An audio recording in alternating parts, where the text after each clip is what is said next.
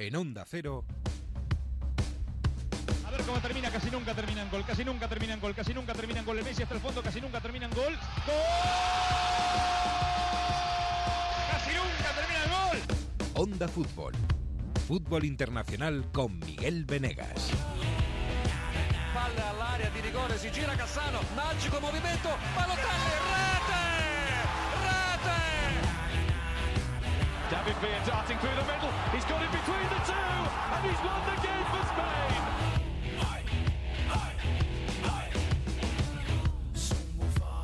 Hola, ¿qué tal? Muy buenas, bienvenidos a esta edición futbolera de Semana Santa en la que no para el fútbol y nosotros tampoco, por supuesto. Imposible en una semana de Champions, de Europa League, ya seria seria, y en una semana en la que tendremos incluso algunos campeones de liga. En un día además especial hoy, sobre todo en Liverpool. Hoy es 15 de abril. Hace 30 años murieron 96 personas que fueron a ver un partido de fútbol en el estadio de Hillsborough en Sheffield. Eran seguidores del Liverpool, pero eso fue prácticamente lo de menos. Murieron porque fueron conducidos a una ratonera enjaulada en la que no cabían. Murieron por mala planificación policial y murieron además dos veces, porque además el gobierno de Thatcher, la policía de entonces y algunos periódicos de entonces les culparon a ellos mismos de su propia muerte. Afortunadamente hoy se sabe la verdad y afortunadamente Liverpool tiene un tejido social tan fuerte que nunca se ha olvidado de las víctimas y de su dignidad. Ayer mismo el fútbol y Anfield le rindió otro homenaje, otro precioso homenaje. Valga de aquí el nuestro porque vamos a hablar del Liverpool y de cómo cierra esa herida mientras el equipo pelea por la Premier y también por otras semis de Champions. También vamos a hablar del City, de su rival nacional y que llega con problemas a la jornada europea, con algún problema más. Y de la Juve favorita a todo, aunque sigue dando una de cal y otra de arena. Hemos quedado con un mitazo de la Juve de los años 90, Moreno Torricelli, vaya defensa. Eh, y hablaremos del United de Solskjaer, del Tottenham, del Ajax y de todo lo demás. Esto es puro fútbol, esto es Onda Cero. Aquí arranca el episodio 30 de Onda Fútbol.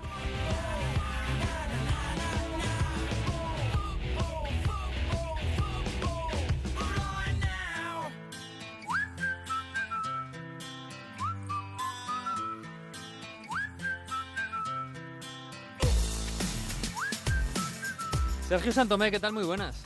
¿Qué tal, Miguel? Muy buenas. Bueno, bueno, ¿qué tal? ¿Qué tal? ¿Cómo estás? La primavera, Bien. la Semana Santa, mucho fútbol, ¿no? O sea, no no se va de vacaciones nadie, ¿no? No, no, no, porque, bueno, una semana muy intensa esta con todo lo que tenemos tanto en la Champions como en la Europa League, más la resolución de algunos campeonatos, ¿no? Así que está, bueno, la temporada ya en una recta final muy muy evidente y con mucha tensión en muchos partidos. Bueno, la resolución de algunos campeonatos, eh, bueno, que nos hemos quedado un poco a medias, ¿no? Lo de la Juve no ha podido ser, un poco raro. Alguno decía que, que, que esta derrota de- del sábado eh, eh, contra la Spal, que era, bueno, así celebramos en casa contra la Fiorentina, bueno, más que nada de- anecdótica seguramente. Eh, y la del París, oye, lo de ayer del París, perder 5-1 contra el Lille. es verdad que el Lille ha hecho una temporada, está haciendo una temporada fantástica. Es verdad que la, la- la expulsión de Bernat en la primera parte pues eh, hace que todo sea un poquito más difícil. Es verdad que incluso le- se le anulan dos goles a Mbappé. Es verdad que el París le sacaba 20 puntos al Lille, que tampoco hay ninguna prisa, ¿no? Pero bueno, un 5-1 suena, suena un palo, ¿eh? Sí, es un poco fea y un poco abultada la, la derrota por ese resultado final, pero bueno, el que haya visto durante toda la temporada al Lille tampoco creo que se lleve las manos a la cabeza porque se lo demostrado de este equipo, el, el Lille es que los, sobre todo los tres de tres cuartos, tanto Bamba por la izquierda como Pepe por la derecha como Iconé en el enganche, son tres futbolistas, primero muy buenos y segundo que marcan muchas diferencias con espacios. Eh, cuando pueden correr son jugadores que han marcado diferencias todo el año. Me parece que es uno de los equipos que más mérito tienen esta temporada en toda Europa. Se habla muy poco de ellos, pero están segundos, van a acabar la temporada en Champions. De hecho, este fin de semana es, ha sido clave para ellos, ¿no? Porque suman tres puntos a lo mejor un pelín inesperados, sumados ahora a la mala dinámica del Lyon, que, que le está costando en este tramo final de temporada, y con el ruido que hay también en Lyon, con la marcha confirmada de, Mm. Gene- de, de Genesio, pues el Lille va a acabar eh, sí o sí entre los tres primeros, va a ir a Champions, y es un equipo que el año pasado estaba bajando, eh, peleando por no bajar. Sí. Y ha pasado eso de estar en la pelea por el descenso a estar segundo todo el año, con mucha regularidad.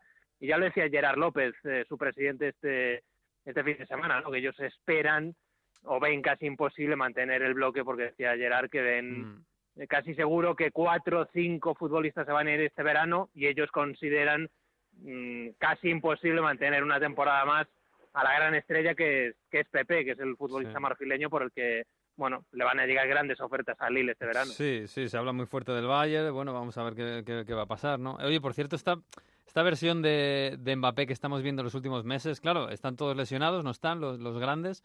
Eh, están solo arriba, digamos, en, en cuanto a delanteros.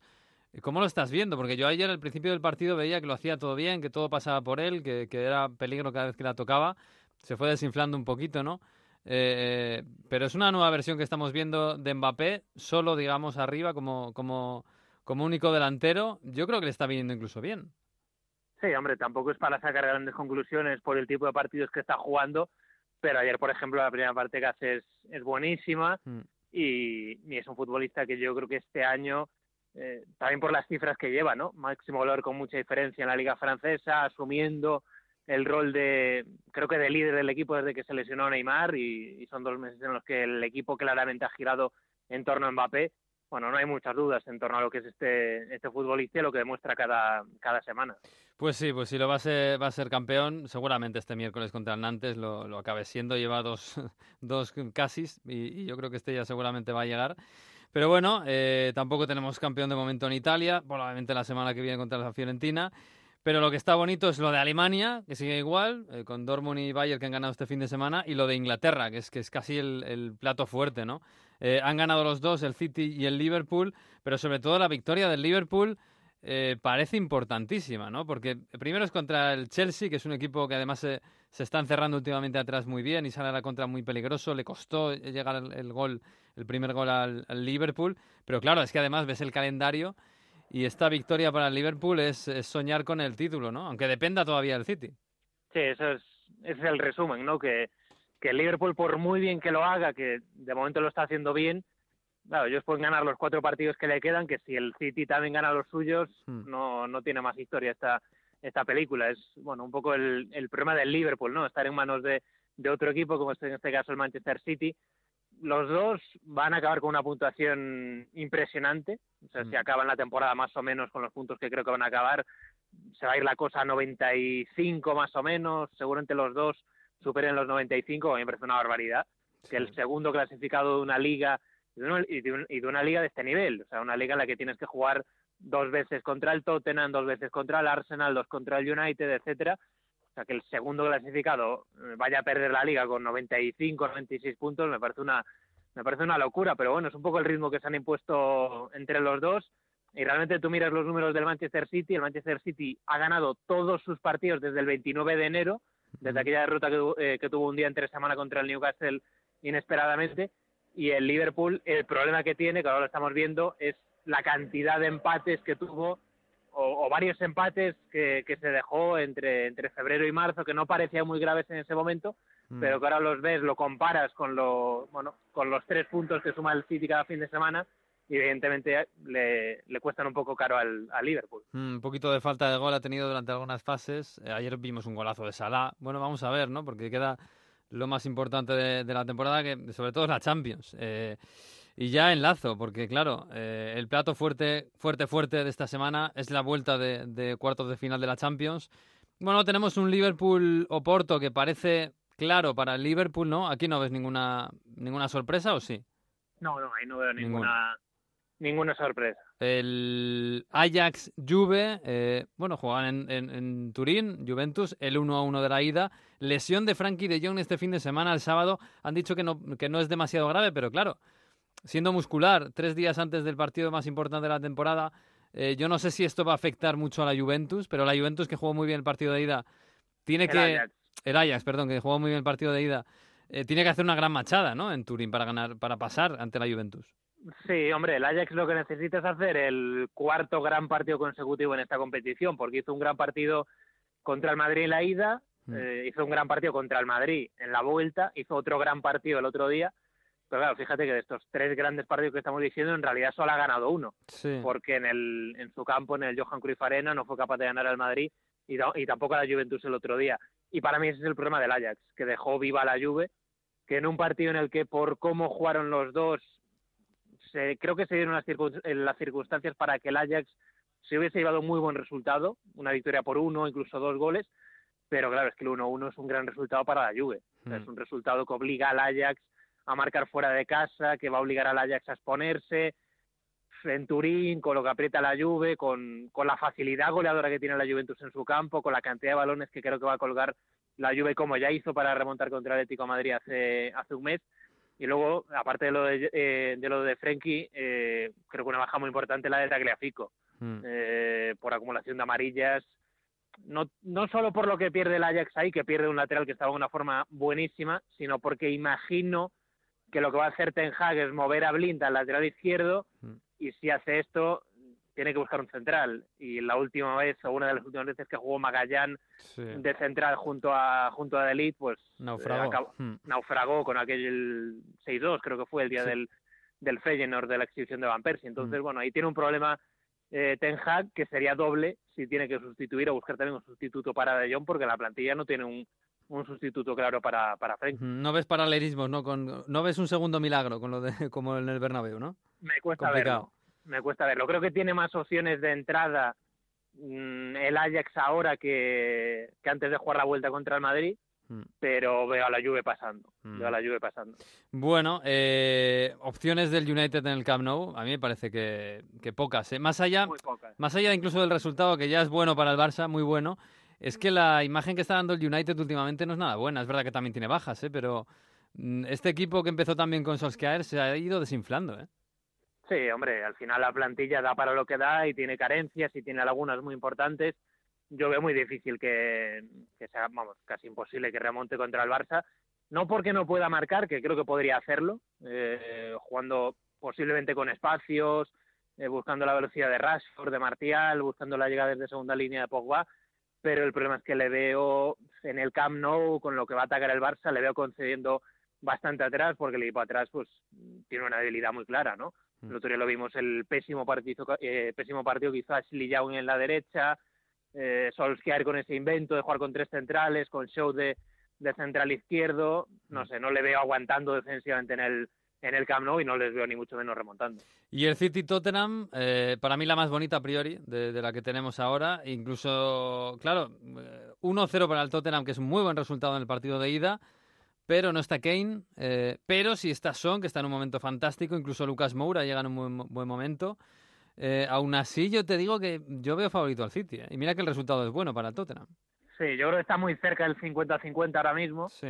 y yo me inclino ligeramente por el City por eh, porque juega en casa y por la baja de, de Harry Kane. Es verdad que el Tottenham, por el equipo que tiene y la forma de jugar que tiene, no es un equipo que, que depende exclusivamente de un jugador. De hecho, tiene un fútbol bastante coral, lo vemos cada semana. Incluso Harry Kane, la última vez que tuvo una lesión de cierta gravedad, el equipo respondió bien.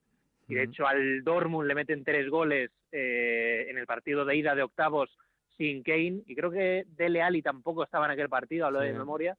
Eh, pero el Etihad es otra historia y creo que el Manchester City es un día para que saque su mejor versión, para que Guardiola saque su mejor once, que creo que no lo hizo el otro día en, en White Hart Lane, creo que es un día para que juegue Sané, para que juegue De Bruyne y para que el Manchester City ataque. Si ataca, que es algo que no hizo el otro día, el otro día jugó un fútbol muy conservador, de, de mover la pelota horizontalmente muy lejos de la portería de Lloris, creo que si atacan son mejores que el Tottenham y que deberían remontar, pero es peligrosísimo el resultado y un gol del Tottenham, si marca un gol del Tottenham en Manchester, Mm.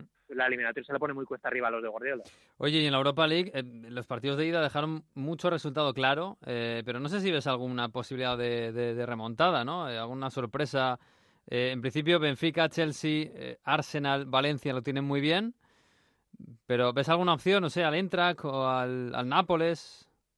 Eh, de esos cuatro, al único que veo con. A ver, el Nápoles por el resultado que es y por la plantilla que tiene el Nápoles podría, podría remontar, pero no me gustó nada el Nápoles en Londres Mm. eh, y me gustó mucho el Arsenal. Creo que es un partido que el Arsenal podía haber ganado 3-0 perfectamente y le veo marcando en San Paolo eh, con el Sí. buen momento en el que está Ramsey, con la mm, pegada arriba de la caseta de Aubameyang. Yo veo al Arsenal marcando en San Paolo y si marcan se acaba la eliminatoria. Así que al único o al que veo con más opciones de remontar es al Eintracht. Porque creo que ese gol de, de Gonzalo Paciencia mm, le da un poco de vida. Si hubiese sido 4-1, la eliminatoria estaba muerta, pero con ese gol al final del portugués, bueno, es un 4-2, el 2-0 te clasifica, pues y el Eintracht tiene mucha pólvora arriba. Mm. Eh, apuesto por el Benfica, pero creo que es eso, el- la eliminatoria en la que hay más margen para una posible, aunque complicada remontada. Por cierto, en esta eliminatoria, mm, duelo precioso, eh, Jovic contra Félix, yo Félix. El otro día me preguntaban, ¿tú a quién fichabas? Ahora que se suena tanto para el Madrid y para el Barça, ¿no? Que pueden fichar a Jovic, se habla mucho de Félix eh, para cualquiera. Eh, bueno, son jugadores distintos y además uno es más joven, ¿no? Eh, pero eh, Félix yo lo veo más completo. No sé cómo lo ves tú.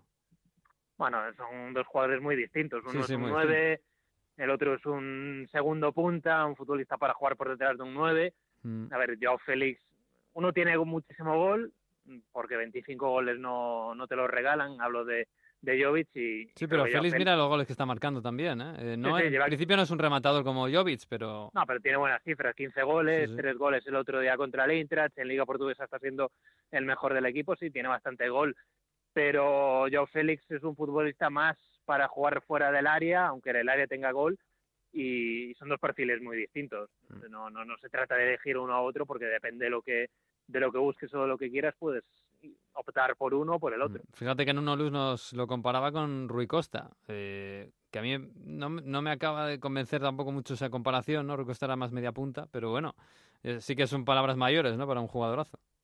Sí, sí. Hombre, yo creo que Joao Félix es menos pasador, Sí.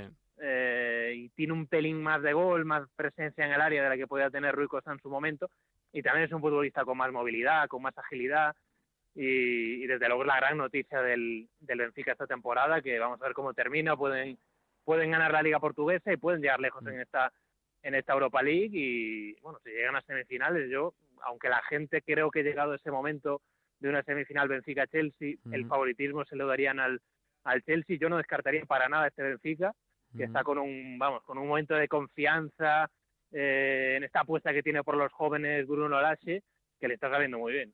Bueno, pues lo veremos, lo veremos. Va a ser una bonita semana, se- Semana Santa de fútbol, sí señor. Un abrazo, Santomé. Muy bien, un abrazo, hasta luego. Hasta luego, chao.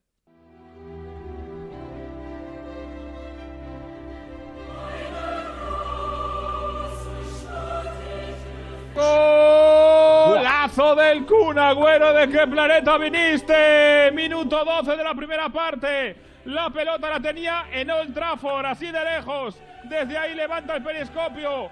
Mira, la coloca en la escuadra.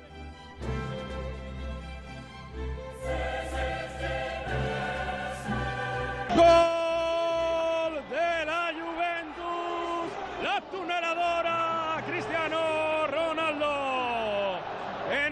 37, primera parte, lo estaba mereciendo la Juve, estaba siendo el portugués el mejor de los suyos. Pues sí, aquí está la Champions, sí señor, y además tenemos la vuelta de los cuartos de final. Esto ya, esto ya va muy en serio, ¿eh? Bueno, vamos a, llevar, a llamar a las ciudades Champions. Vamos a llamar a Londres, que no es ciudad Champions tanto, ¿no? Este, esta semana, pero es la capital del Imperio Británico. Hola Jesús López, ¿qué tal? Muy buenas. Hola, ¿qué tal? Muy buenas. Hola Jesús López. Hola. Hola. La conexión, Hola. la conexión se está empezando a haber un Brexit por ahí. Ahora te escucho, Jesús. Ah, vale, vale. Ya está yo, ya yo con miedo de que me habíais limpiado o algo. Bueno, de momento no, no sé, hay una prórroga, ¿no? Han dicho, hasta octubre, de momento no. bueno, oye, ¿cómo está la cosa allí? Porque, claro, allí hay cuatro, eh, por lo que parece, 50%, ¿no? Más o menos. El, el Tottenham y el Liverpool bien, el United y el City mal. O, o por lo menos hay dos que bien, y dos, hay uno que bien y otro que mal, y hay otros que regular. Sí, más bien, sí. Bueno, eh, yo creo que están contentos en Inglaterra porque eh, al final llevamos o traíamos una, una ristra de años con muy, muy malos resultados en la Champions. El año pasado ya mejoró un poquito y ahora pues hay mucha más eh, representación en estos cuartos de final y va a haber yo creo que dos en semifinales, uno seguro y, y yo creo que probablemente dos. Así que todos contentos y, y expectantes a ver eh, cómo acaba esto. Bueno, pues sí, la la Champions habla inglés, habla italiano también un poco. Tenemos a Mario, no sé si se ha ido a dar un paseo por el, por el monte, por los Alpes, pero está por allí, por Turín. Hola Mario, ¿qué tal? Muy buenas. ¿Qué tal? Buongiorno, ¿cómo estáis? Buongiorno, Siguiendo la llegada del Ajax acá a Turín, que está por llegar en estos, Ah. en estos seis minutos. ¿Cuál es el aroma allí en, en Turín? Eh, porque claro, hace unas semanitas, cuando llegaba por ahí el Atlético de Madrid, el ambiente era, era malo, era, bueno, de remontada, pero había pesimismo. Ahora han cambiado mucho las cosas, claro. Esa victoria épica, esa gran victoria que por fin la Juve tenía en su nuevo estadio, ha hecho que se crea que se puede ser de verdad el año de la Champions y se llega, fíjate, contra el Atlético de Madrid. Era pesimista, pero la gente tenía ilusión, bueno, que no tenía nada que perder. Ahora, contra el Ajax, es verdad que parece que está ya hecho. Algunos demasiado relajados, yo les veo por aquí, ¿no? Sobre todo con el buen juego que hizo el Ajax en la primera en la primera parte de la eliminatoria. La Juve parece seguro que no va a contar con Chiellini para el partido, así que volverá a repetir Allegri con Rugani y lo que digo, ¿no? Yo creo que son, ah, bueno, con Cristiano Ronaldo, que ya marcó la ida, que puede ser muy importante otra vez por arriba, y con esa superioridad en el centro del campo, creen que no va a costar demasiado contra un Ajax que a lo mejor defensivamente no puede dar la talla en Turín. Mm, pues sí, esa es la clave seguramente, ¿no? La capacidad goleadora que tiene la Juve. Oye, has eh, quedado, te has traído aquí a Onda Fútbol a un juventino que además es ilustre y no es cualquiera. Yo, claro, cuando era pequeñito eh, en España veía los partidos de la Juve, qué difícil era ganar la Juve, qué defensa tenía la Juve. Moreno Torricelli, hola, ¿qué tal? Muy buenas. Hola, todo bien, todo bien. ¿Usted? bien, bien, muy bien por aquí. Oye, de español bien, ¿no? Estuviste un año en el español, después de muchos años en la Juventus, en Italia, ganando cosas. Se te ha quedado por ahí el, el español, ¿no? Un poquito. Sí, sí, estuve ahí en España al final de mi carrera. Ha sido muy bueno jugar en, España. Me ha mm. gustado mucho. Bueno, pero sobre todo la Juventus, ¿no? Te recordamos por la Juventus, campeón de Liga tres veces con la Juve, campeón de Europa en aquella final contra el Ajax, subcampeón también en esa final contra el Ajax y contra el Real Madrid. Eh, claro, una Juventus grande, grande, grande con Zidane, con Del Piero, eh, bueno, con otros jugadores como tú, como con Montero atrás. Eh, eh, ¿Hay comparación con esta Juventus de ahora de Cristiano Ronaldo, antes de, bueno, pues de Dybala, de Mandzukic, de Pjanic, un poquito antes de Pirlo? No, es difícil comparar los dos equipos. lo que ha igual que son dos equipos que han ganado mucho han hecho la storia della Juventus, eh, però tienen caratteristiche differenti e la época es diferente perché quando stavo io in Juventus eh, il campionato italiano ha sido lo mejor del mundo. Todos mm. los mejores jugadores estaban aquí en Italia, era lo más difícil ganar. Eh, eh, bueno. Mm. Ahora la, la, liga para la Juventus es más fácil. Eh, no sé si porque la Juventus es mejor. Parece que sí, ¿eh? Sí, sí, pero porque la Juventus es mejor que, que, la vuestra o porque los demás están un poquito peor que, que entonces estaba el Milan, el Inter. En el Inter que le estaba Ronaldo, por ejemplo.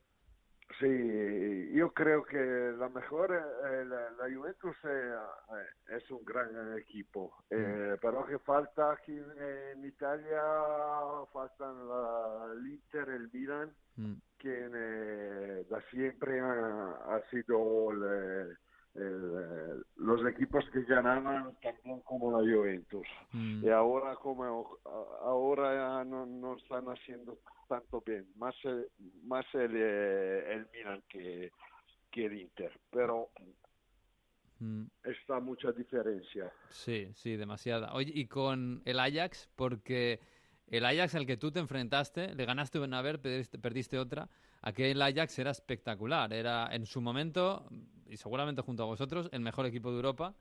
Pero claro, ahora el Ajax, eh, comparado con esta Juventus, es más pequeñito, ¿eh?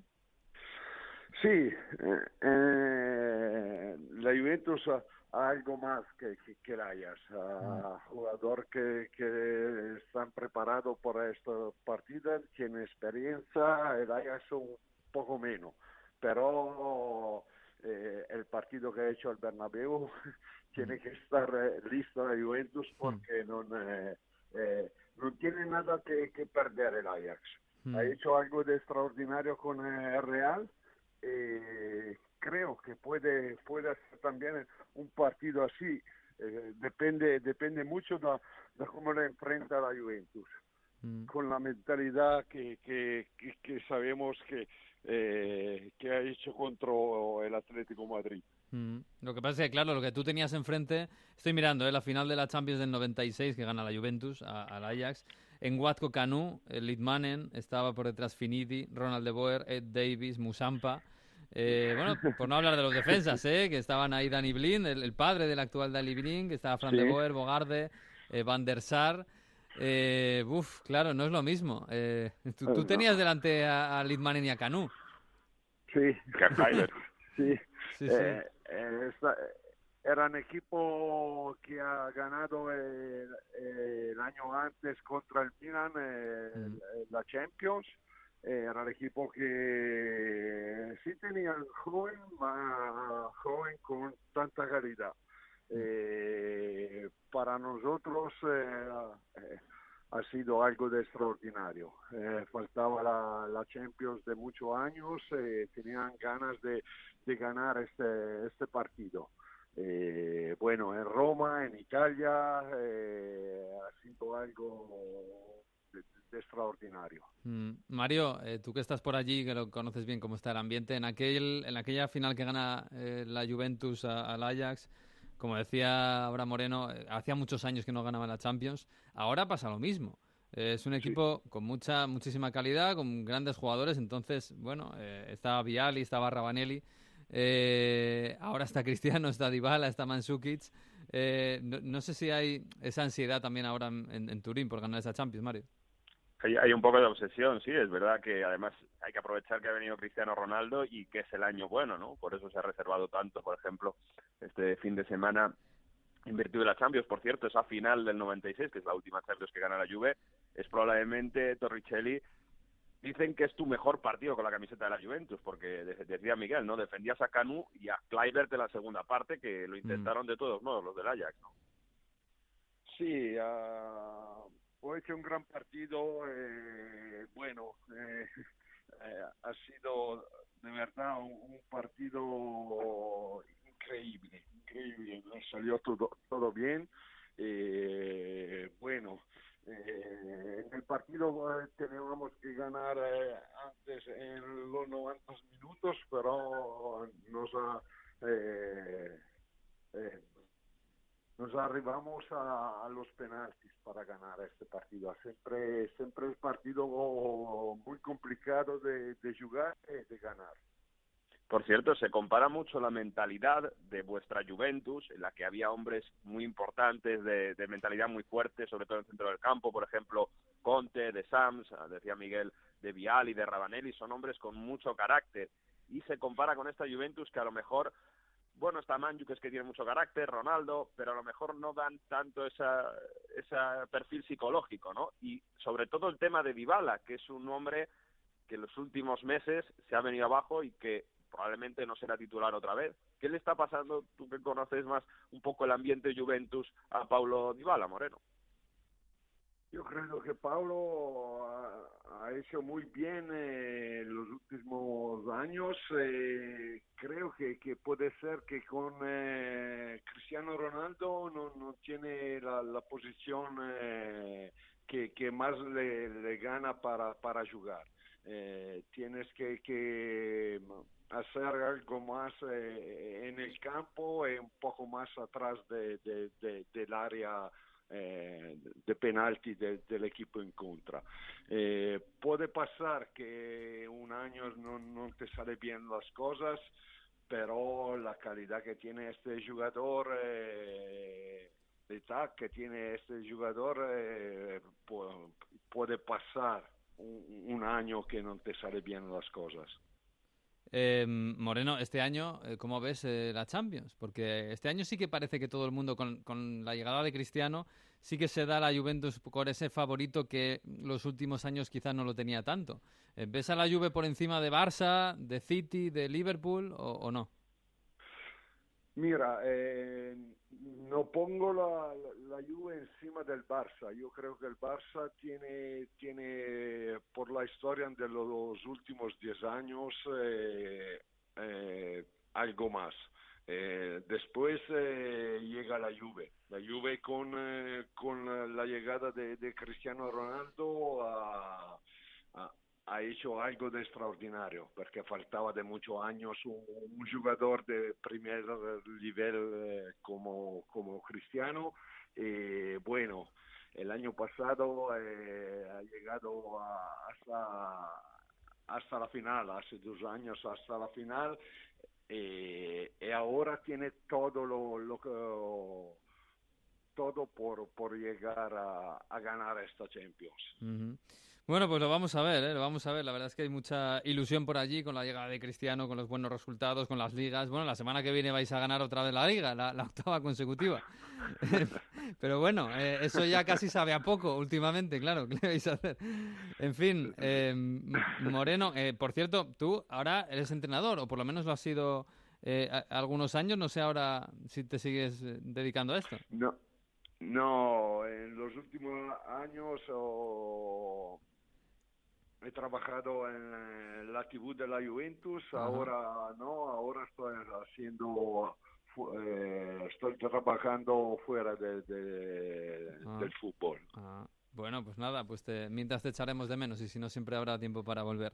Eh, Por cierto que le han abierto una peña en España. sí, en Zaragoza tienes una peña, ¿eh? Sí, Sí, sí, sí, es increíble después de, de, de 20 años que, que, que, ha hecho No Juventus Club a mi nombre. Eh, bueno, soy, soy muy contento porque, porque eh, algo de extraordinario que, que el primer Juventus Club eh, en España podían intestarlo a, a cualquier eh, crack de la Juventus eh, lo han hecho a, me, a, a, mi nombre bueno soy, soy, muy feliz bueno bueno también los, los eh, trabajadores de la defensa también son a veces cracks Moreno Torricelli que muchísimas gracias un placer a vosotros.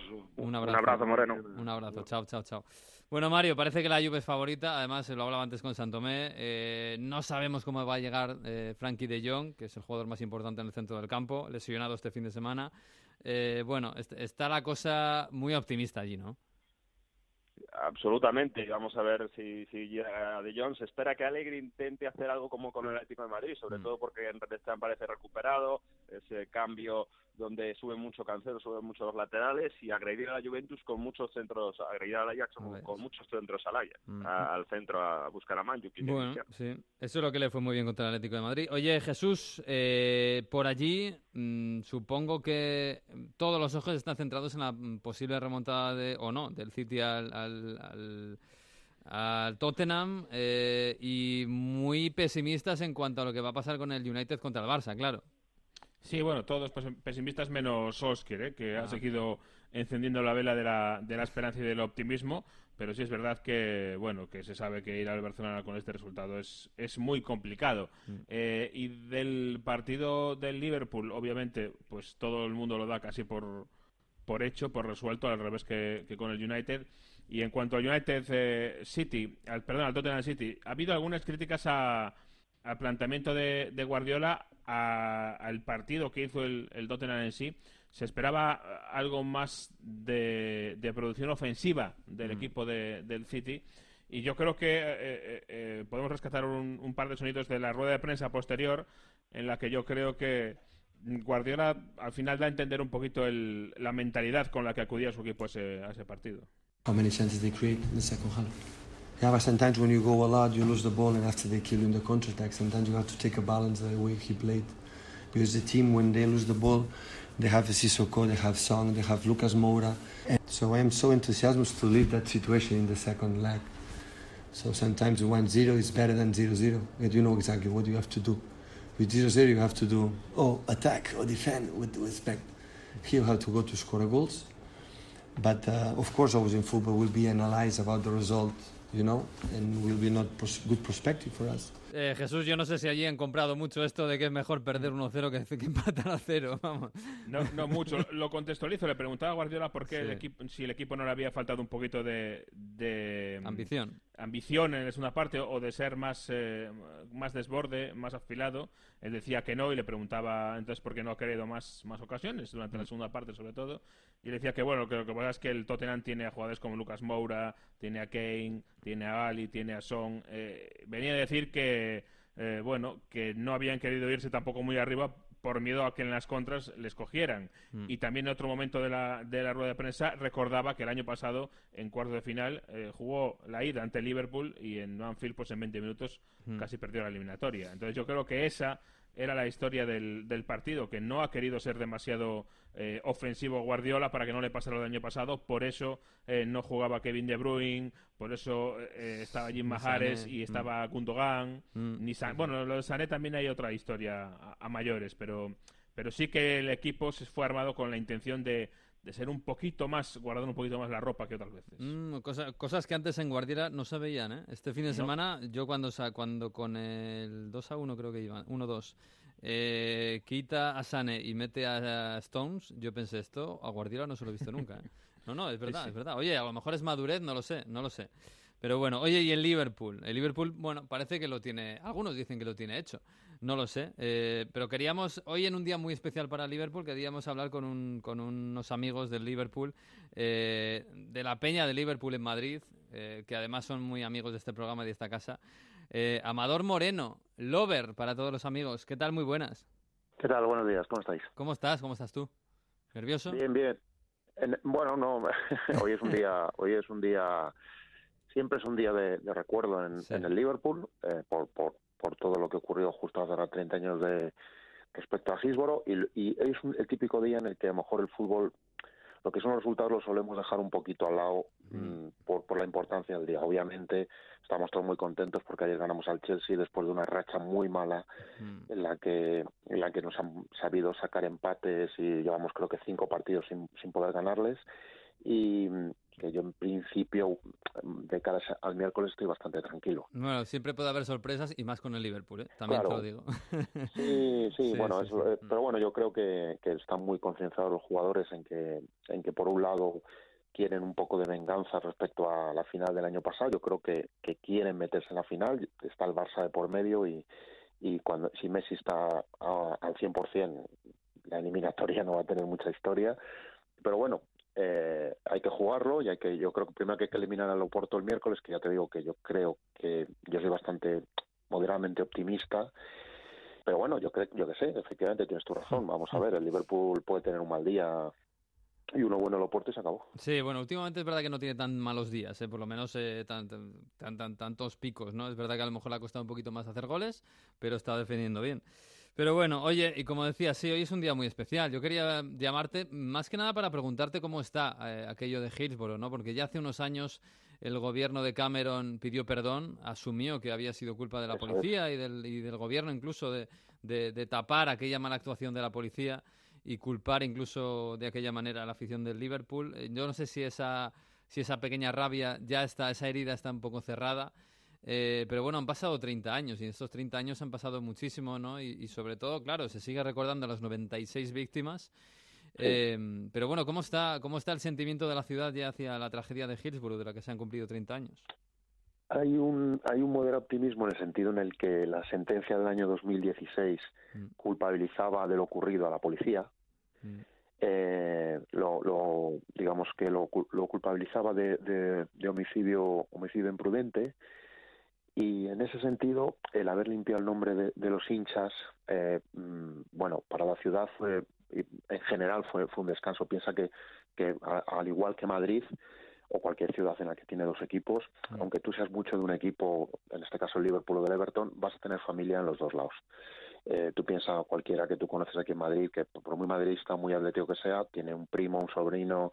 Bueno, entonces por eso digo que yo creo que es una sentencia en general porque se culpabiliza un poco a, la sociedad. Pensemos en esos años cómo era la situación, eh, eh, cómo estaba cómo estaba el paro, lo que había creado el gobierno de Margaret Thatcher y en el momento en el que ocurre esta desgracia se culpabiliza al hincha, se culpabiliza al, llamado entonces hooligan, ¿no? Mm. Y, y en este caso concreto tú piensas cómo tiene que estar esa ciudad después de tener 96 muertos eh, y encima que les hayan culpado a ellos. La prensa eh, ha ido rectificando, menos un diario que se llama The Sun, que en Liverpool es muy siempre los ves llenos los nadie lo compra es curioso es el creo que es el periódico más leído de Reino Unido pero el menos leído en Liverpool Exacto, porque ellos publicaron que, que, bueno, eh, culpabilizaron a los hinchas más allá de lo culpabilizable, es decir, no solo dijeron que los hinchas tenían, habían sido culpables, sino que habían orinado sobre los cadáveres, que habían robado a los muertos, en fin, eh, la, imagen, la imagen que se dio fue muy dura y a día de hoy este periódico no ha rectificado, Daily Mirror, por ejemplo, se ha rectificado, pero, pero de Sun no.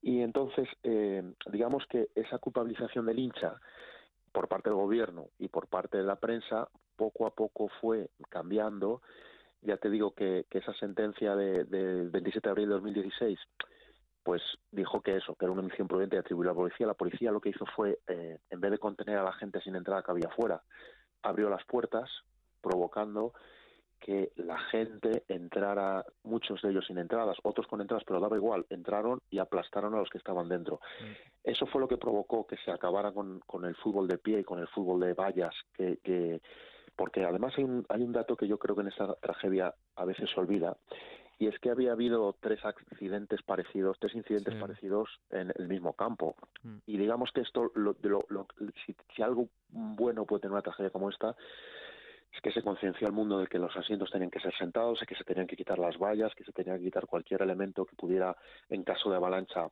aplastar a la gente. Y poco a poco, eh, una vez cumplido esto, en lo que queda ahora lo que queda ahora es que todavía, porque esto se ha convertido en un juicio más, más largo de la historia de, Reino Unido, ¿no? Lo que queda en estos momentos es eh, eh, un juicio pendiente para el jefe de la policía de, de, Sheffield que, que, permitió que esos vallas, esas, esas puertas al campo se entraran y que la gente que estaba allá adentro acabara aplastada, mm. pues pues pues realmente pague pague las consecuencias y tenga una, una sentencia en contra, ¿no? Entonces eh, digamos, podemos decir que eso, que el juicio todavía no está cerrado del todo, aunque digamos que mm, la sensación es que por lo menos el buen nombre de, las víctimas y de los hinchas ha quedado ha quedado limpiado. La historia se ha hecho ha hecho justicia, no por lo menos en cuanto al relato de, lo que pasó, efectivamente. Oye, ¿cómo se una, una, imagen muy bonita que, que, ha, ha, girado mucho por las por las redes sociales y era a Margareta Espinal, que es la, la, ha sido durante años la portavoz de, las familias de Hillsborough, mm. abrazando cuando, cuando, cuando creo que es cuando marca Sala, abrazando a, Kenny Dalglish, eh, como si abrazara pues a, su a su a su hermano, ¿sabes a qué me refiero? Porque era un poco también, eh, siempre se les invitan, hoy es el funeral, eh, y siempre se les invita en el partido a, a, los familiares de las víctimas. Mm y ahí hubo una sensación ahí como de, de que por, por fin parece que como que el fútbol vuelve a ser, el fútbol que al final no es más que un entretenimiento mm. de la Casa Obrera, vuelve a ser eh, lo importante y que poco a, falta de este juicio, de esta condena al, jefe de policía, digamos que es lo que has dicho tú, que, ya más o menos la, la, la, vida poco a poco pueda contribuir. Aún así, yo invito, porque sé que hay muchos, muchos, muchos hinchas españoles nos escriben a Madrid Red constantemente cómo pueden ir, y bueno, cada uno se apaña como puede que acaban yendo, aunque solo sea para dar la visita girada. Hay una tiendecita muy cerca de Anfield, que es de, pegada a la, a la entrada principal, a la, entrada del COP, que donde se venden, eh, se siguen vendiendo pues, pins, bufandas y llaveros. Eh, y yo siempre invito a la gente a, llegar y a, comprar algún recuerdo, porque eso es, digamos que es dinero para seguir esta función que han hecho durante años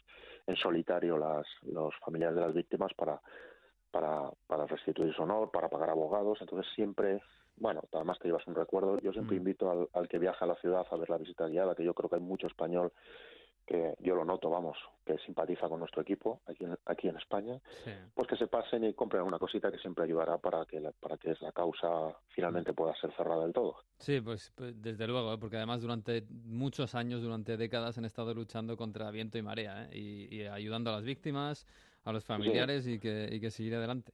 Desde luego. Bueno, pues eh, nada, eh, Lover, yo te deseo lo mejor para este, esta semana lo tenéis bastante fácil. vamos a ver las siguientes, ¿no? Pero Las siguientes con el Barça va a ser muy. Va a ser eso muy va a ser complicado. Eso va a ser complicado. Bueno, pero, pero también va a ser bonito, yo Sí, creo, sí, y, sí. y- y nos lo vamos a pasar bien y, y bueno, eh, que, que gane el que juegue mejor. Digo Sí, que gane sí. el mejor, a lo mejor no pasamos nosotros. que gane Bueno, el que juegue mejor. Va a depender de muchas cosas, de Messi, de Salah. de Bueno, ya Messi, veremos. sobre todo, Ya veremos. Eh, te mando un abrazo, eh, Lover. Igualmente a Madrid todos- Reds. los oyentes. Un abrazo, Abrazo. chao. When you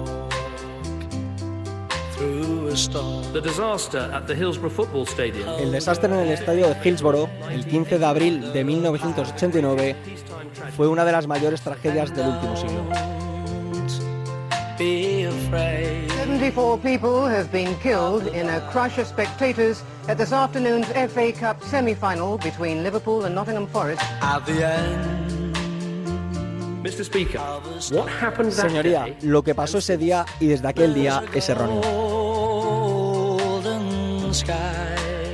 It's the worst disaster in British football history. Silver sun. It was wrong that the Estuvo mal porque las autoridades no diagnosticaron la seguridad en las gradas y además se dejó que se disputara el partido.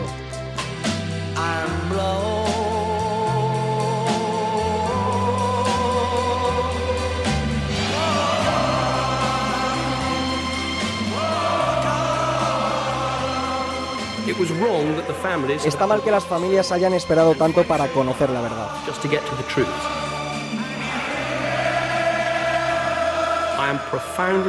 Pido profundamente perdón porque esta doble injusticia haya durado tanto.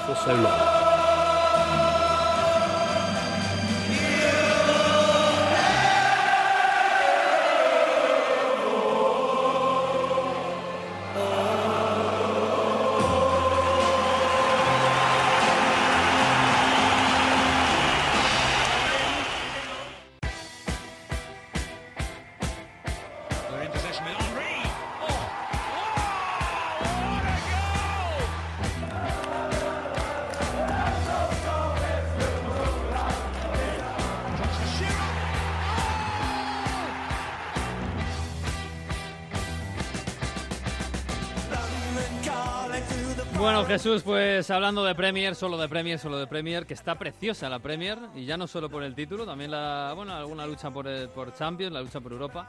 Eh, pero lo que vimos ayer fue, bueno, otra vez a Liverpool sonriendo, ¿no? Lo decía ahora con Lover. Ganarle al Chelsea, estar otra vez líder, aunque de aquella manera, entre comillas, ¿no? Eh, Sí, y luego otra vez sonriendo. dirigidas. Directamente dirigidas porque el, el City tiene un partido Sí. todavía en la mano, o sea que puede superar al Liverpool. Eh, pero el- para contrarrestar este efecto, que es verdad que, que el City tiene la ventaja, creo yo, eh, también es verdad que el calendario es mucho mejor el del Liverpool. Fíjate, al Liverpool ya solo le quedan cuatro partidos de liga. Ha superado estos dos últimos que eran muy complicados. Y ahora le queda la semana que viene el Cardiff, que es verdad que se está, puede estar jugando la vida, pero si pierde el partido que tiene entre semana, Mm. ya está prácticamente descendido y además lleva muy mala racha. Eh, después, contra el Huddersfield el, el siguiente viernes, que eh, está desahuciadísimo y es el, el el muñeco de, de boxeo de todos, eh, Mm. es el que se lleva todas las goleadas y puede ser hasta bueno para, para mejorar la diferencia de goles eh, por si hiciera falta. Luego tiene eh, en la penúltima jornada el Newcastle a domicilio. El Newcastle se espera que en ese momento ya esté Mm. salvado. Está casi salvado. Un milagro, Por cierto, de, de- de Benítez, porque tiene el equipo muy tranquilo. ¿sí? Sí. Y ya en la última jornada en casa ante el Wolverhampton, eh, que es verdad que no es un rival tan fácil. Vamos a ver si se juega algo en la última jornada o no el Wolverhampton, ya veremos. Pero ya es en la última, la última jornada. Eh, y tampoco es un equipo del top 6. Sin embargo, el City, los dos próximos partidos, además de la Champions, son Tottenham y United. United en Old Trafford, es decir, eh, tiene que perder uno de esos y si el United eh, le quita al City dos puntitos ahí, eh, ya le da la ventaja al Liverpool. Y luego tiene Barley, Leicester y Brighton, también ya los últimos tres partidos son en teoría sobre el papel eh, más sencillos. O sea que mm, está contento el Liverpool porque a pesar de, como digo, tener ese partido de más, se ve con opciones y se, eso se notaba, por ejemplo, en, el- en lo que decía Klopp ayer. A ver. Very smart people will come out and say, yeah, if you would have won against Leicester, then you would have stuff like that. It's all bullshit. And only weak and people and idiots bring something like this up. By the way, on this point, we can finally close the slipping book. Eh? Robbo happened, so it's not a Liverpool thing. Done. ¿A quién llama idiotas?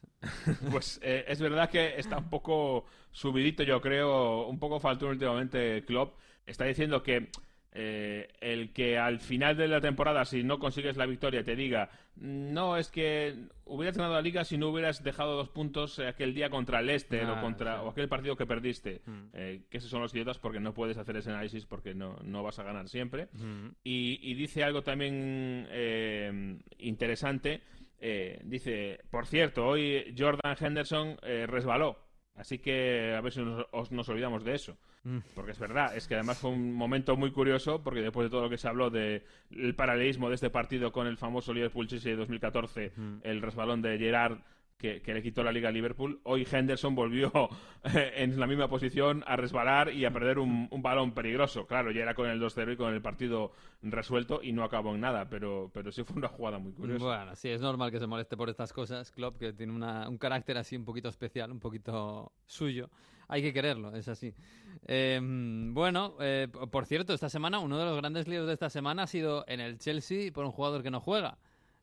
Que- Sí, Y por por un un- jugador que tiene un apellido muy curioso, que es Drinkwater, y que, bueno, que a veces... A veces bebe algo. Es muy fácil hacer un chiste con Drinkwater cuando le pillan, pues, habiendo bebido no agua, precisamente. Sí, eh, pobre Drinkwater ha sido carne de meme toda la semana en Inglaterra, porque claro, llamándote Drinkwater, eh, siendo futbolista ya llama la atención, pero si además te detienen por conducir borracho, claro, es Claro. bastante peor aún. Eh, los chistes los ha habido de todos los colores, y, y lo peor es que este es un campeón de liga, eh, pieza clave junto a Kanté en el, en el Leicester de Ranieri, y que se ha perdido completamente. Eh, tanto es así que preguntado por eso Sarri le ha pegado le ha pegado el tan tarantán y no por este episodio sino por algo yo creo que incluso peor que ha dicho que no lo ve para jugar con su equipo que nunca lo va a ver que nunca lo verá que nunca va a jugar con su equipo que se lo dijo en verano y que Drinkwater aún así eh, prefirió quedarse en el Chelsea o sea que mm, más allá de este caso puntual está descartando su habilidad para ser un mediocentro algo más que, que trotón, ¿no? Yo creo que eso es lo que se deduce de lo que dice Sarri y es lo peor para Drinkwater. Pues sí, más claro no se lo puedo decir. Este jugador que, bueno, no era mal jugador, incluso jugó en la selección. Claro, aquí en Leicester parecían todos que eran, que eran fantásticos. Claro. Eh, bueno, oye, me has dicho que hay lío, bueno, eh, esto es habitual, ¿no? Eh, con el nuevo estadio del Tottenham porque llegar es complicado, ¿o cómo?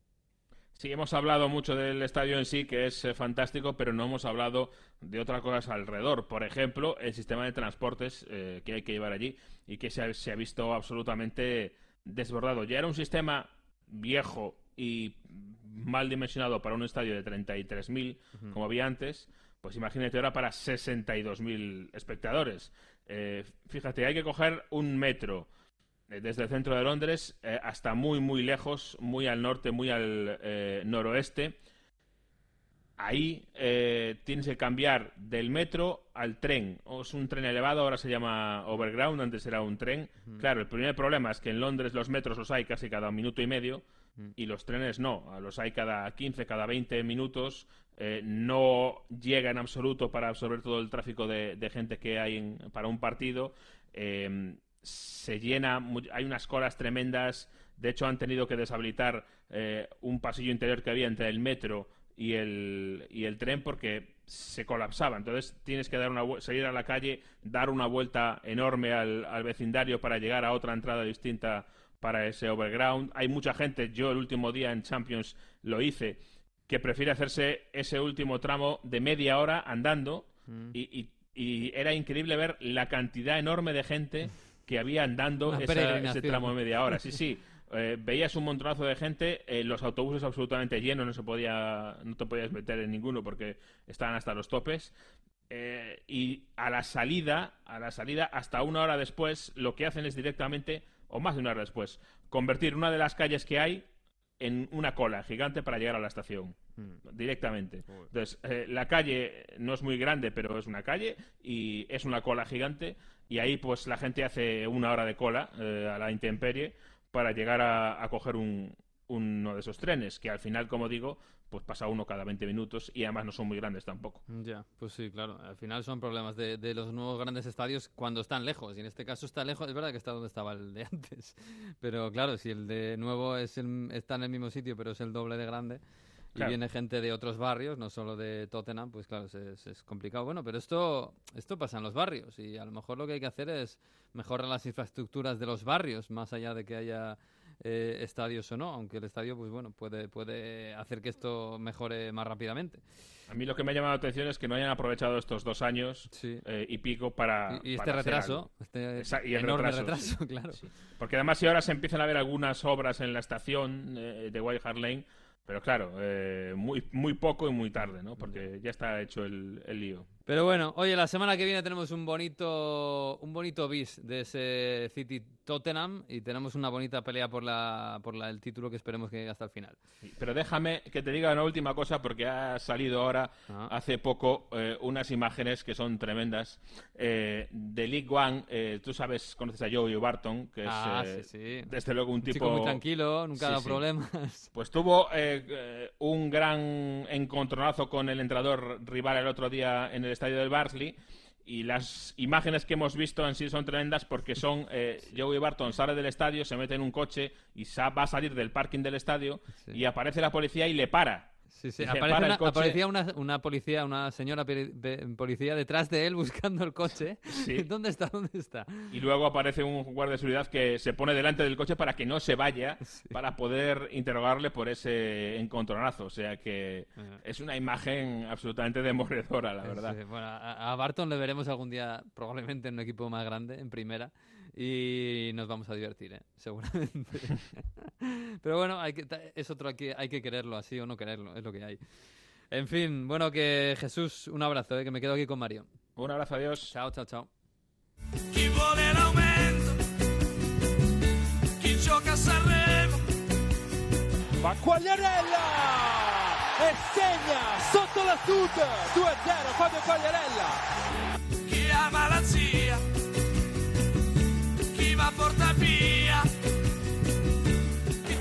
Cala il sipario, il derby è della Samp, vince 2-0 contro il Genoa. Ma il è sempre più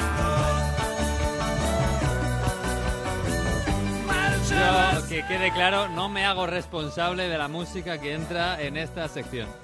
Mario, ¿qué es esto? Rino, Rino Gaetano, un clásico del fútbol italiano, bueno, el fútbol, de la música italiana, y en este caso del fútbol porque es la canción que suena cuando la Sampdoria acaba sus partidos en casa. Ah, Y como la Sampdoria era local y además se ha llevado el derby de la lanterna, el derby de Génova, pues había que celebrar así, ¿no? Esta racha positiva que tiene la Sampdoria en los derbis, con seis partidos seguidos, o empatando, ganando, vamos, sin perder. Con cuatro victorias y dos empates de la mano de Gianpaolo, y con un Quagliarella, Caspo Canoniere, 22 goles en solitario, 36 años, que sigue anotando, sigue siendo decisivo en un partido donde, bueno, las coreografías y donde el tifo es absolutamente muy, muy, muy caliente. Me quedo con la coreografía que hacía la curva sud de la Sampdoria, porque chilega un filo, porque nos une un fino, que un, un hilo que hace referencia a una canción muy bonita que hicieron para festejar el eh, Scudetto que ganaron en el 91 y bueno, es una se llama Una letra de Ámsterdam, una, una carta desde Ámsterdam y es una canción de amor, no a una chica, en este caso a la Sampdoria que sonríe en este derby de. Ay, voy, voy a escuchar, a verla. Ahora me va gustando más esta canción.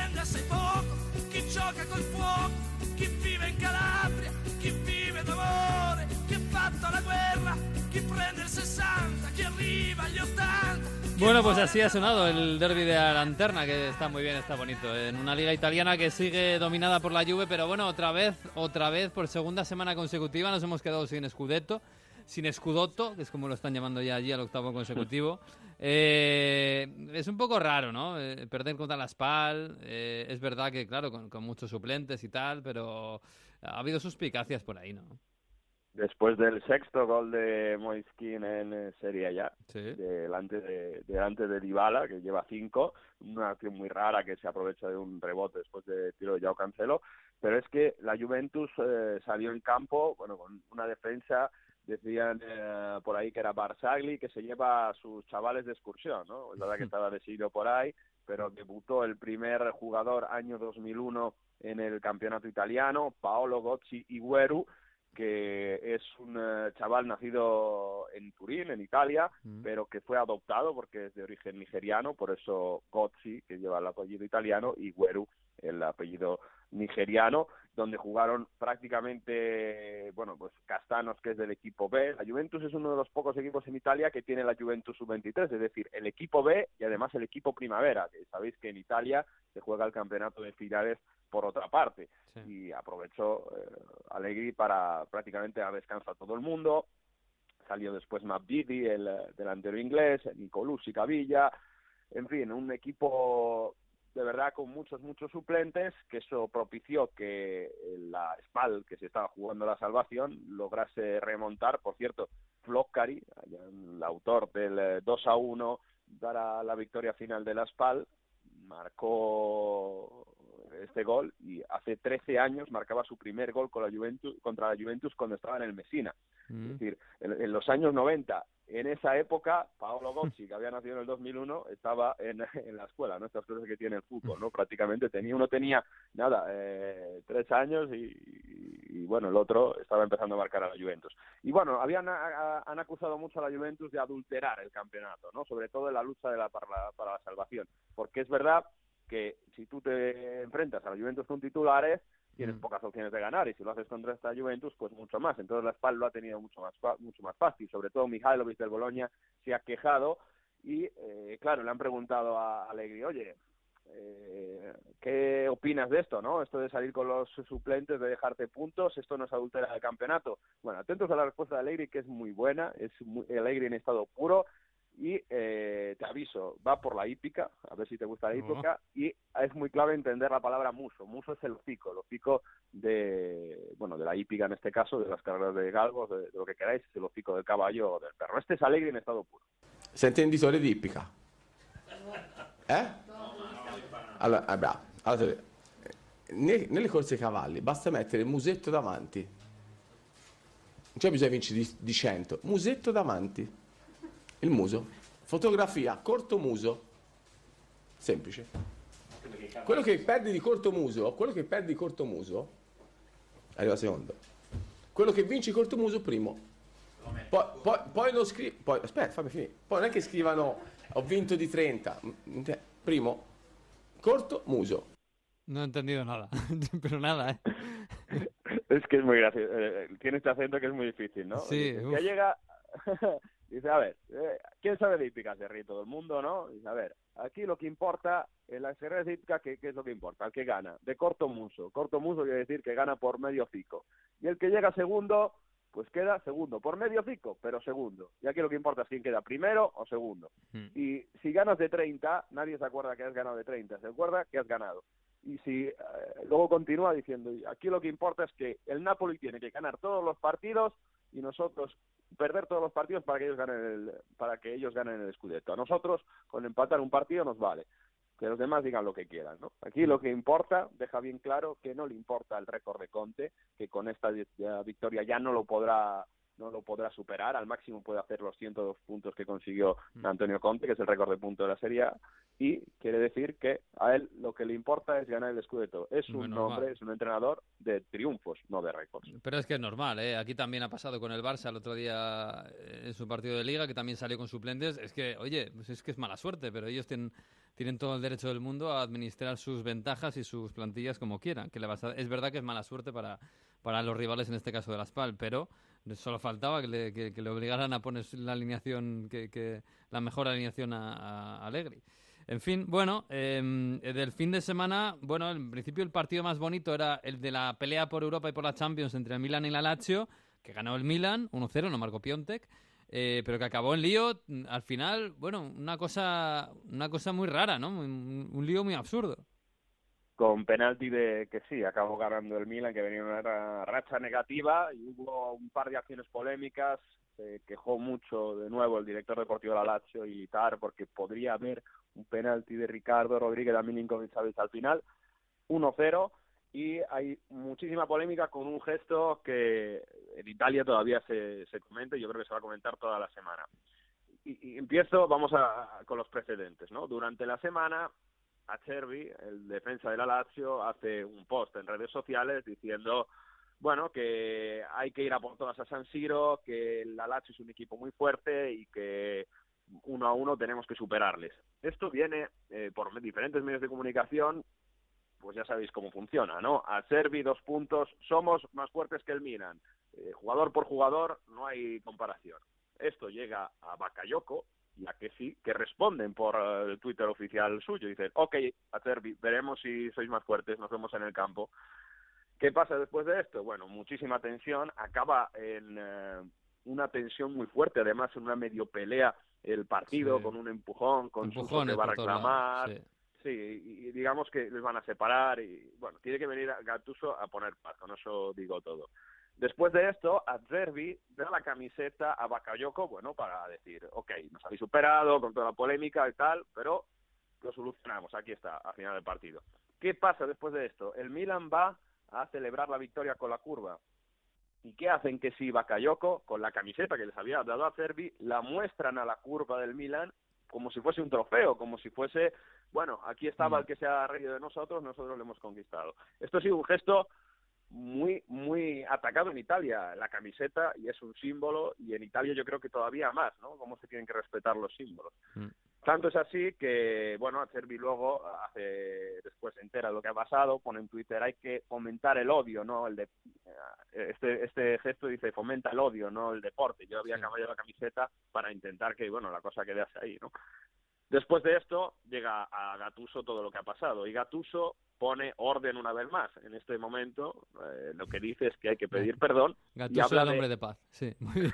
y habla de desmanetar, ¿eh? que es como tocar las cosas con las redes sociales, pide ayuda un poco, está muy gracioso también en ese sentido porque sabes que Gattuso y las redes sociales y el tema de los móviles no, no lo siguen mucho. Esto es Gattuso después de Milan Lazio. Penso che la prima cosa che bisogna, bisogna fare è chiedere, è chiedere scusa perché queste cose non si fanno e penso, e vi dico quello che, che penso veramente, che questa è come una storia che comincia una settimana fa. Si smanetta troppo e penso che un professionista deve smanettare il meno possibile. Smanettare vuol dire avere eh, account, eh, aiutatemi un po' perché non sono bravo su queste robe qua, social network, queste robe qua. Mm, o sea que los jugadores no deben andar tanto en las redes, ¿no? Más adelante dice, hay que los jugadores tienen que dejar más los, las redes sociales y pensar en entrenarse más concentrado una hora más. La verdad que un- coger la camiseta de un rival y mostrarla así no es nada, no es Mm. nada, no es un buen, un bonito gesto y seguramente llegue a una sanción. Sí, pues seguramente es lo mejor que se puede hacer. Pero bueno, bueno, lo veremos. La semana que viene, oye, tenemos el, el curioso caso de todos los años en la, en la Semana Santa, porque el domingo de resurrección en Italia no hay liga, nunca. Domingo de Pascua. Domingo de Pascua, efectivamente. Eh, mm, tenemos todo el sábado, eh, tenemos un Inter-Roma mm, bonito. Por cierto, el Inter no volvió, no, otra vez no ganó, otra vez no, no mojó Icardi, eh, pero porque le dejó el, el penalti tirárselo a Perisic, que hizo el gol. Eh. Y el Juve... Además, abrazo entre los dos. ¿eh? Sí, sí, sí. Bueno, parece que hay, eso es un- una foto de paz, ¿no? En, en el Inter parece que la cosa va de momento bien. Además tiene un colchón, ¿eh? Ahí en la Champions. Y tenemos un Juve Fiore, en principio, para el campeonato de la Juve contra la Fiore. Mira que en, en Florencia odian a la Juve. Y además con la Fiore que acaba de, estrenar a Montella, ¿no? Como entrenador. le valdrá el empate a la Juve para ser campeón. Una Fiorentina que cambió algunas cosas con Montella, ha pasado unas cosas muy raras en Florencia esta semana, con Pioli, que primero le confirman, le dan un, ata- un, toque de atención de la directiva y luego el dimite. Y al final Mm. acaba llegando Montella en su nueva etapa para intentar recuperar lo que fue esa Fiorentina, ¿no? que llegó Mm. a acabar cuarto en, en Serie A. Y Montella que ha tocado alguna cosilla, por ejemplo, dar todo el carril derecho a Chiesa, hacerle actuar de carrilero, poner a Gerson en el centro del campo como volante y vamos a ver qué cosas toca este Montella. Hay ilusión lo que puede cambiar, pero es verdad que esta semana contra el Boloña, fíjate la protesta tan fuerte que hay contra los directivos de la Fiorentina por curva por la parte de la curva Fiesole casi todo el estadio que no aguantan más, que vende jugadores y que no es un proyecto estable, que entraron solo en el segundo tiempo. Hubo en la primera parte en Fiorentina Boloña prácticamente un desierto, un clima un poco raro el que tendrá que levantarse Montella y encima tendrá que sufrir la fiesta Scudetto probablemente este próximo sábado. Pues sí, tiene toda la pinta, toda la pinta. Bueno, bonito sábado santo en Italia, ¿eh? como siempre. Un abrazo, Mario. Nos oímos en Pascueta el lunes próximo. Chao. Pascueta. Chao, chao, chao.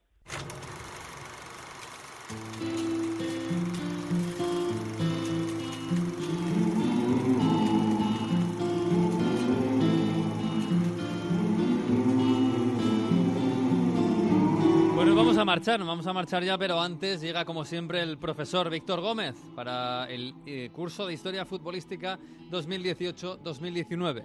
Y el programa empezó con, Hillsborough, con Hillsborough y acaba con Hillsborough. 30 años han pasado desde aquel 15 de abril de 1989. Más de dos décadas tuvieron que esperar los hinchas del Liverpool para que el por entonces primer ministro inglés David Cameron pidiera perdón y reabriera el caso de la tragedia de Hillsborough. En ese estadio de Sheffield, donde encontraron la muerte en el 96 hinchas del Liverpool, desplazados allí para ver la semifinal de la FA Cup entre los Red y el Nottingham Forest. La mayor tragedia del fútbol británico, que tiene entre sus víctimas a un niño de tan solo 10 años, Jean-Paul Gilholy, primo de la leyenda Red, Steven Gerrard. Después de 23 años, el 12 de septiembre de 2012, salió a la luz un informe redactado por una comisión independiente que liberó definitivamente a los hinchas del Liverpool de las acusaciones de haber provocado la tragedia y señalaba directamente al operativo policial como causante y al gobierno de Margaret Thatcher como cómplice. La policía está acusada de tomar decisiones irresponsables que provocaron la tragedia, como la de dirigir a centenares de hinchas hacia un fondo que ya estaba repleto y separado por el campo por una malla metálica.